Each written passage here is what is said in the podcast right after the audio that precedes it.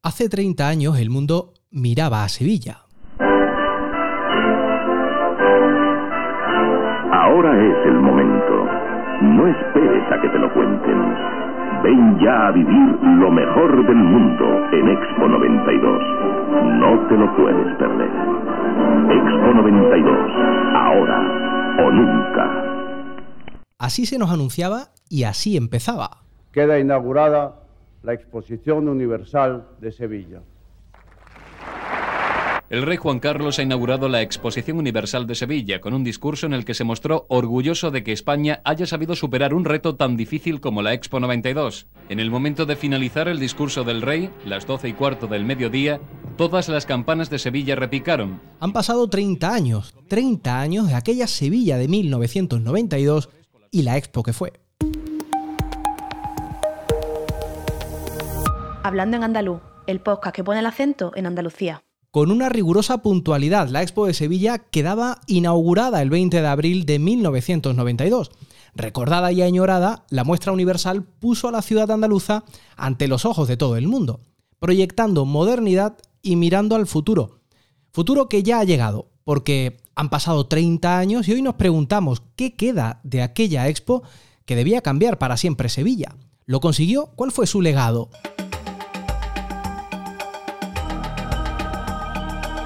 Pero vamos a repasar antes qué fue.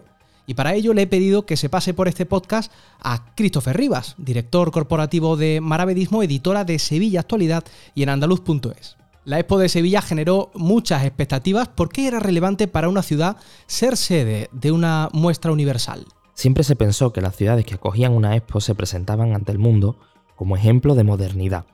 En 1983, Sevilla fue designada, junto a Chicago, como sede de la muestra universal pero solo dos años después, Chicago renunciaba por problemas organizativos. Quedaba entonces Sevilla como única sede para 1992, 500 años después del descubrimiento de América. Por eso tuvo como lema la era de los descubrimientos y acabó siendo un éxito de público, hasta el punto que la Oficina Internacional de Exposiciones la declaró la Expo del siglo y un modelo a seguir para las que vinieron después en todo el mundo. ¿Cuáles fueron sus cifras? Estamos hablando de una expo de más de 6.000 millones de euros al cambio, ya que se pagó en peseta. Participaron en ella 112 países, tuvo 98 pabellones y más de 650.000 metros cuadrados construidos en una zona entonces baldía junto al centro de Sevilla, la isla de la Cartuja. La muestra sumó 15 millones y medio de visitantes y el evento fue contado por 24.000 periodistas de 86 países diferentes. También pudo verse en 700 televisiones de todo el mundo. La visitaron 77 jefes de Estado de Gobierno y 227 ministros. Hasta su clausura, el 12 de octubre, fueron 176 días con hasta 55.000 espectáculos y actividades culturales y conferencias de una docena de premios Nobel. Por cierto, la entrada costaba 1.000 pesetas, lo que hoy serían 6 euros. ¿Qué queda hoy de todo aquello? Lo más evidente son las infraestructuras. Se construyeron siete nuevos puentes en Sevilla para cruzar al otro lado del río y se rehabilitaron las márgenes del Guadalquivir. Renfe puso en circulación su primer tren de alta velocidad, el AVE a Sevilla. Se rehabilitaron monumentos como el Monasterio de la Cartuja y el Palacio de San Telmo. Fueron 63 grandes proyectos que incluyeron iglesias, conventos, casas palacios, hospitales, murallas y hasta un teatro romano. Pero la muestra, que tuvo Sevilla como corazón, permitió un plan de inversiones en toda Andalucía. De hecho, la entonces Nacional Cuarta se convirtió en autovía entre Sevilla y Madrid, y también la 92 entre Sevilla y Granada, el Plan Andalucía 92 se plasmó en inversiones como la Rambla de Belén en Almería, los palacios de exposiciones de Granada, Cádiz y Sevilla, la variante sur de Jaén, los nuevos accesos a Huelva o el recinto ferial de Córdoba, por ejemplo. Pero también los eventos plagaron esa Andalucía con motivo del 92. La exposición de Picasso en Málaga, que abriría la puerta al futuro museo, o la exposición al Andaluz en Granada junto al Metropolitan de Nueva York. La Bahía de Cádiz acogió el Mundo Vela 92, y también se construyó el Foro Iberoamericano de Huelva. Un patrimonio material que entiendo se vería complementado con otro inmaterial. En aquella Expo 92 hubo conocimiento pionero, como el microclima, que podría decirse que se inventó en Sevilla, con la icónica esfera bioclimática que lanzaba agua micronizada. También quedó en el recuerdo el Palenque, un gran auditorio climatizado con agua y con fuentes que permitía que la mezcla de agua y brisa diesen como resultado una más que aceptable temperatura con escaso consumo energético. De hecho, en esa línea se trabaja ahora en el proyecto Canat Cartuja, que pretende recuperar algunas de estas avenidas con la sostenibilidad como bandera. Y no sé si como patrimonio inmaterial, pero sin duda como memoria colectiva de la Expo 92, nos dejó recuerdos innumerables. De entre ellos te destaco dos, Antonio. El primero son las noches alrededor del lago con su enorme espectáculo nocturno, donde la protagonista era el agua en forma de pantalla gigante sobre la que se proyectaban luces, formas y figuras, y al que ponía fin el icónico globo terráqueo de la Expo que sirvió de logo a la muestra. Y si hay una imagen en la memoria colectiva de los que vivimos aquello y también de los que no, es la figura de Curro, aquella mascota blanca con pico y crestas de colores y patas de elefante que enamoró a grandes y pequeños. Tanto es así que 30 años después Curro sigue en el imaginario colectivo y en el corazón de muchos de nosotros. Me queda preguntarte qué se aprovechó y qué no de todo esto. Pues depende de a quién le preguntes, te dirá que mucho o que poco. Pero lo cierto es que hoy gran parte de las 215 hectáreas del recinto de la Expo conforman un parque científico y tecnológico, el de la Cartuja, sede de cientos de empresas e instituciones. Y de esto también hay datos, Antonio. Casi 24.000 personas trabajan a diario aquí en alguna de sus 536 entidades. Su actividad económica se cifra en casi 3.000 millones de euros al año. El Parque Científico y Tecnológico Cartuja es el primero de Andalucía y en él se genera en torno al 2% del Producto Interior Bruto andaluz. Sin embargo, también hay que señalar que uno de los aspectos que más llama la atención es el estado de decadencia y abandono en el que se encuentran algunas de sus zonas. Especialmente algunos de sus espacios públicos o zonas comunes, como parte del canal de la Expo, que quedó inservible tras las obras para hacer Isla Mágica. Parque temático este que se puso en marcha en una parte del recinto de la Expo junto al lago de España que hubo que reformar notablemente. Otras zonas no corrieron tanta suerte, como las antiguas estaciones del monorraíl y el telecabina, infraestructuras de transporte que no se han conservado. Con todo, la regeneración urbana y su integración con la ciudad de Sevilla forman parte de esa asignatura pendiente de la capital andaluza. Gracias, Christopher.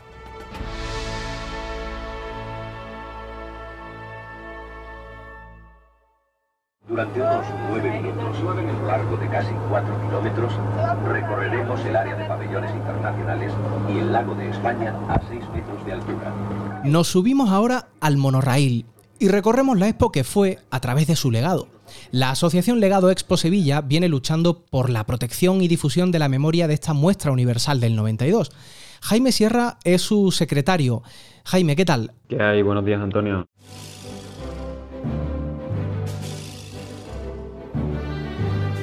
¿Qué significó la Expo para Sevilla y aquella Andalucía del 92? La Expo 92 significó para Sevilla y para Andalucía un salto hacia el progreso. Digamos que veníamos en aquella época de muchos años en los que Andalucía había estado completamente desatendida por parte del Estado, por parte de las instituciones, con un atraso significativo respecto al resto de, regiones del Estado mm, bastante grande y el evento de la Expo 92 contribuye a reducir esa brecha con el resto del Estado, tanto a nivel, digamos, de infraestructuras y en, el contexto más físico, pero también, digamos, en, el contexto un poco más moral, ¿no? en, la percepción que tenían los andaluces de, de sí mismos y en ser conscientes de que Andalucía y Sevilla, ¿por qué no?, podían estar a la altura de cualquier gran ciudad no digamos ya del Estado, sino europea, para organizar grandes eventos y para estar a la altura de grandes retos. Y la Expo 92 fue un éxito en ese sentido, que abrió las puertas, digamos, de la comunidad para, para, muchas, eh, para muchos eventos, para muchas cuestiones que estarían también por venir en el futuro. Y se demostró en el 92 que, que Sevilla y Andalucía podían estar a la altura perfectamente de grandes eventos, sin ninguna duda. ¿Qué legado nos deja 30 años después? El principal legado que nos deja la Expo 92 30 años después eh, es principalmente el Parque Científico y Tecnológico de la Cartuja. Hay que tener en cuenta que el 10% del Producto Interior Bruto de la ciudad de Sevilla se genera allí, que da trabajo a decenas de miles de personas y trabajo que, que por otra parte es bastante especializado en el sector tecnológico y, de servicios tecnológicos, ¿no? que, eran, que eran sectores o, cuestiones en las que la ciudad antes del 92 no era puntera ni prácticamente existía. Ese es el principal legado. También tenemos que tener en cuenta, por supuesto, toda la transformación urbana que, tuvo lugar alrededor de, la Expo 92, digamos, en Sevilla. Había barrios que estaban desconectados y, un sistema de rondas y avenidas que llegó en aquel 92 que antes no existía y que contribuyó a organizar la ciudad y a sentar las bases para su crecimiento y su desarrollo en los años sucesivos.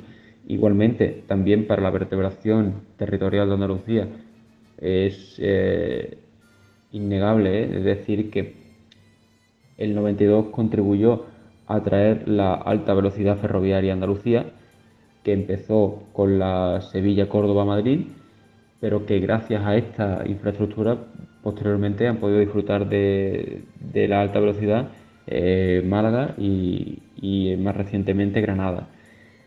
Es gracias al empuje del 92 que se decide por realizar estas inversiones en Andalucía en lugar de hacerlas en otras zonas del Estado donde quizá eh, otro tipo de inversiones similares ya se habían desarrollado anteriormente, reduciendo esa brecha con el resto del Estado que, existía y que, y que tanto y que tanto margen dejaba Andalucía para, para el crecimiento y para el desarrollo. ¿Hemos sabido aprovechar todo lo que se levantó para la celebración de esa muestra universal?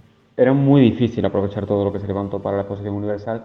Quizás la queja que hubo más en la POGEXPO en los primeros años fue la tardanza a la hora de aprovechar todo esto. El Parque Científico Tecnológico, por ejemplo, eh, no empezó a tomar vuelo hasta bastantes años después. Y hay infraestructuras del 92 que Mm, quedan en la memoria de la ciudadanía como, elementos que no se llegaron a aprovechar en ningún momento, como por ejemplo el sistema de telecabinas o el monorail. Pero sí que la herencia del 92 mm, ha servido para, para poder em, contribuir al progreso de Sevilla y de Andalucía. Y es el parque tecnológico una de las principales banderas, como decía antes, y también ese sistema eh, urbano de, remodelación de urbana, eh, de grandes rondas y avenidas, de también la gran, el gran programa de restauración patrimonial que se llevó eh, a cabo en aquellos años, el aprovechamiento del, río y la reapertura del río a la ciudadanía, que antes del 92 hay que recordar que teníamos el tapón de Chapina y que desde Plaza desde lo que hoy es Plaza de Armas hasta San Jerónimo el río prácticamente era desconocido o invisible para los sevillanos por la tapia ferroviaria que, impedía su acceso. Toda esta serie de cuestiones es lo que ha permitido que, Sevilla en concreto y Andalucía también en general, con la vertebración de la comunidad, eh, hayan podido aprovechar eh, la, celebración de la exposición universal para, para conseguir dar un paso hacia adelante. Y, en base a esto es lo que se ha construido en cierta manera el desarrollo y el progreso de buena parte de la ciudad en, las últimas décadas. ¿Cómo estáis trabajando en la protección y difusión de la memoria y el legado de la Expo? ¿Cómo se pueden impulsar? En el legado de Expo estamos trabajando en distintos frentes desde nuestra creación hace más de 10 años.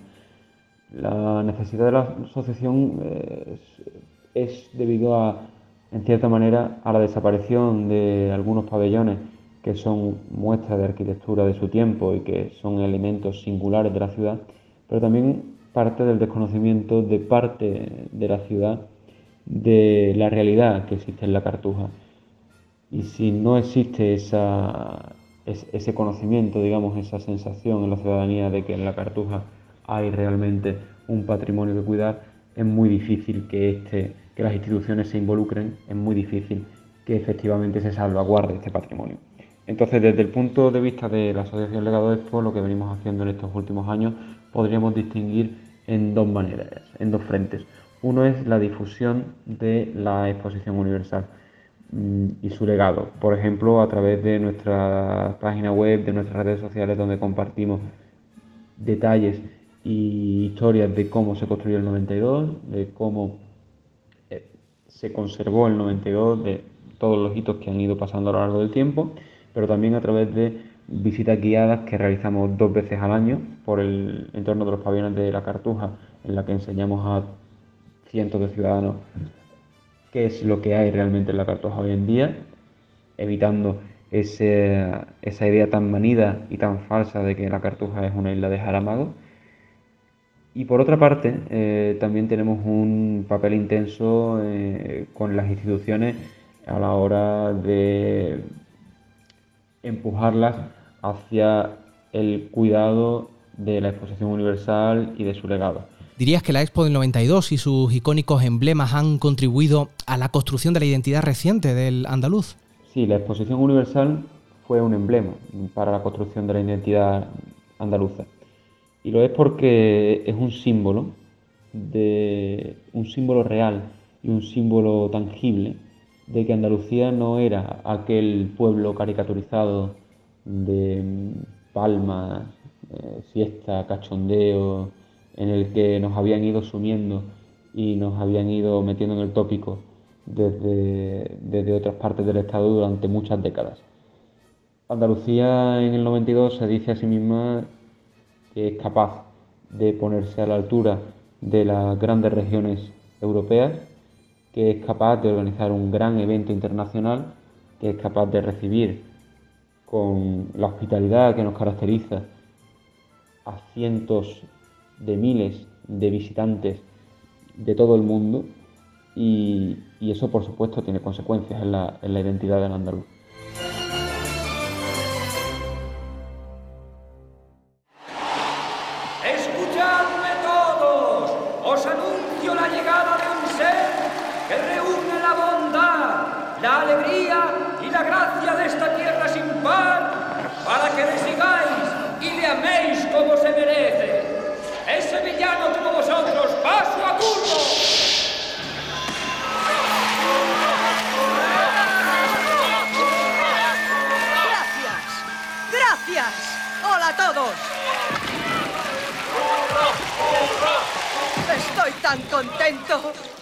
Así se nos presentaba Curro, la mascota de la Expo 92.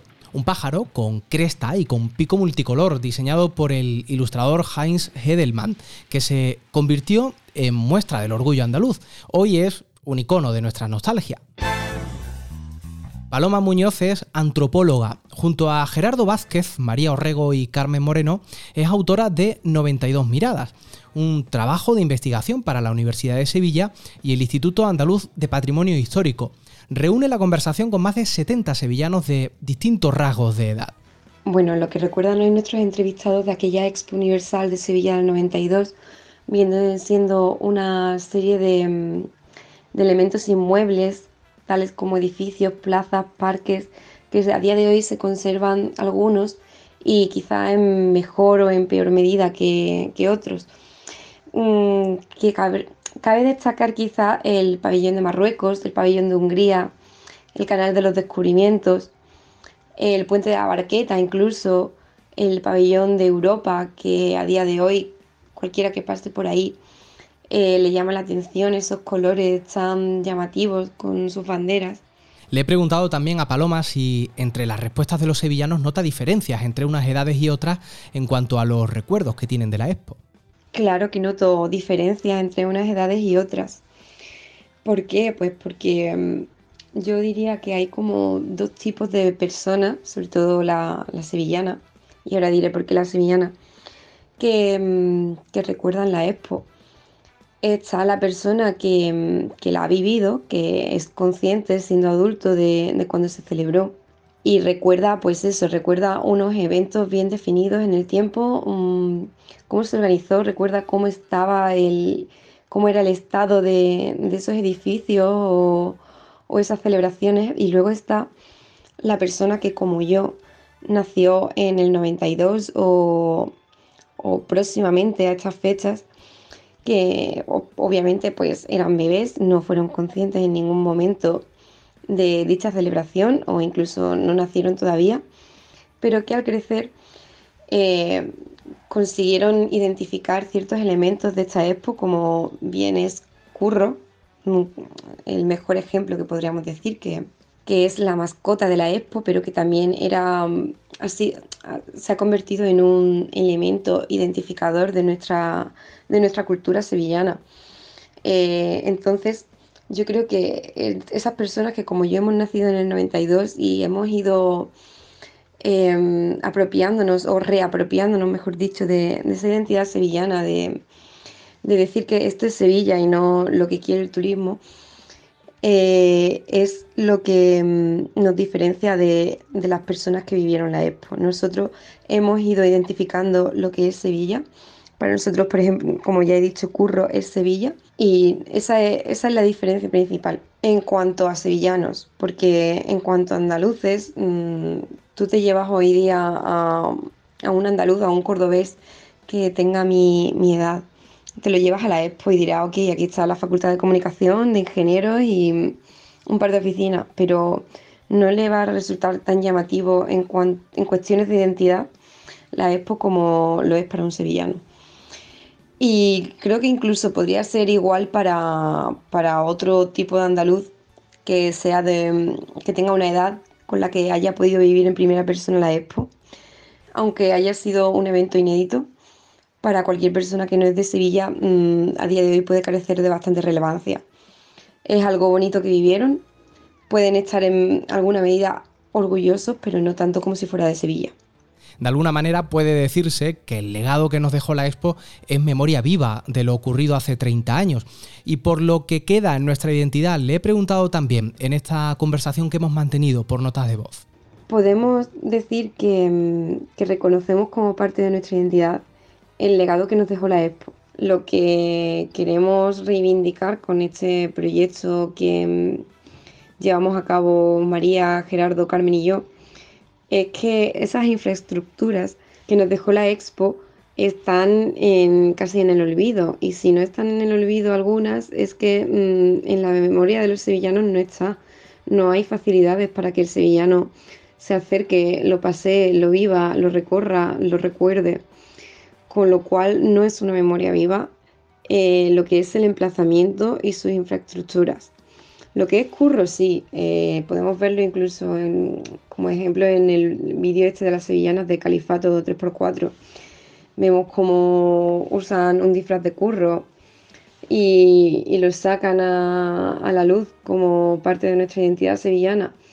Eh, la Expo fue un evento que nuestros entrevistados recuerdan con muchísimo orgullo, pero que también lo recuerdan con muchísima pena y nostalgia Mm, al recordar eh, lo que queda de, esa expo, lo, que queda y cómo se ha conservado, que ha sido muy mal conservado. Esta no es una efeméride cualquiera, por eso también la van a conmemorar con un especial los compañeros de Sevilla Actualidad, que vamos a poder leer estos días.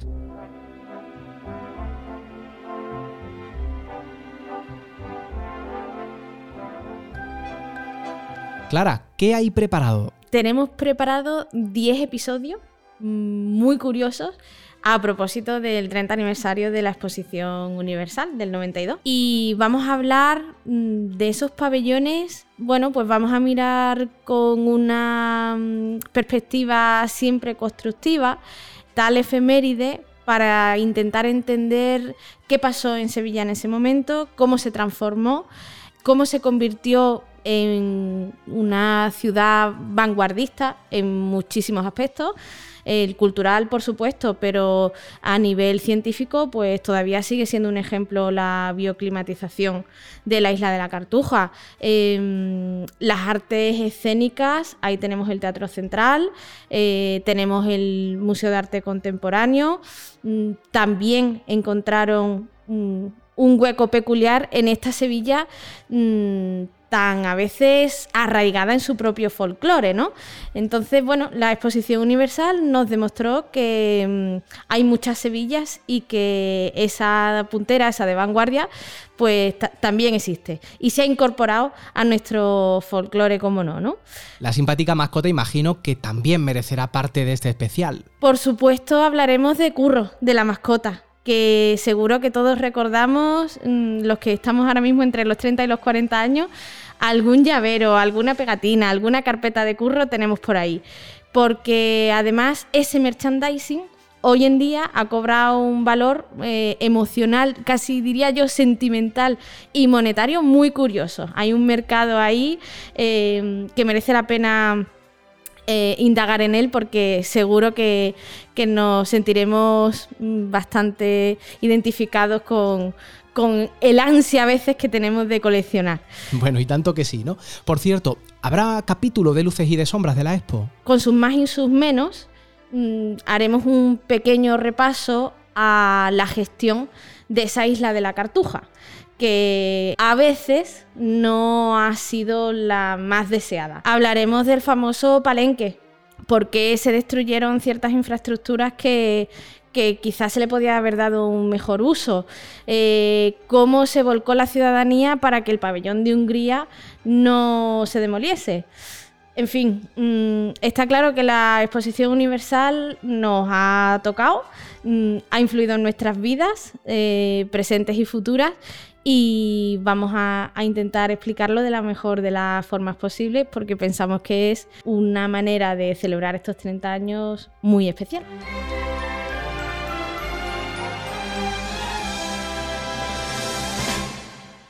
En 2024, la Copa de América de Vela de Málaga, que aspira a ser sede también de una expo en 2027.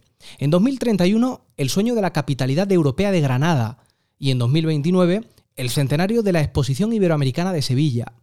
Por delante, un horizonte de grandes eventos que aspiran a todo, a la transformación y a la modernidad, al progreso y a la proyección de futuro. Pero a veces se nos olvida que los grandes proyectos no son un fin en sí mismos, que solo son un medio. Un medio para atraer inversión, para resolver problemas históricos y para dar un impulso decidido a lo que de otra manera no ha conseguido hacerse hasta ahora. Hablando de Andalucía y haciendo periodismo en andaluz. Hazte socio, hazte socia, para que Andalucía cuente en andaluz.es.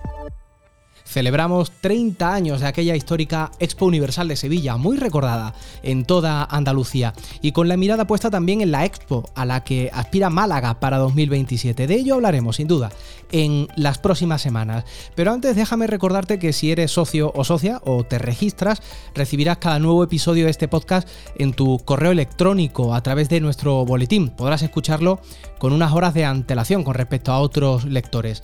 Y como siempre, sabes que tienes cada nueva entrega en la plataforma que uses habitualmente para escuchar tus podcasts favoritos. Nosotros lo dejamos aquí, pero recuerda que la próxima semana, si quieres, seguimos hablando en andaluz.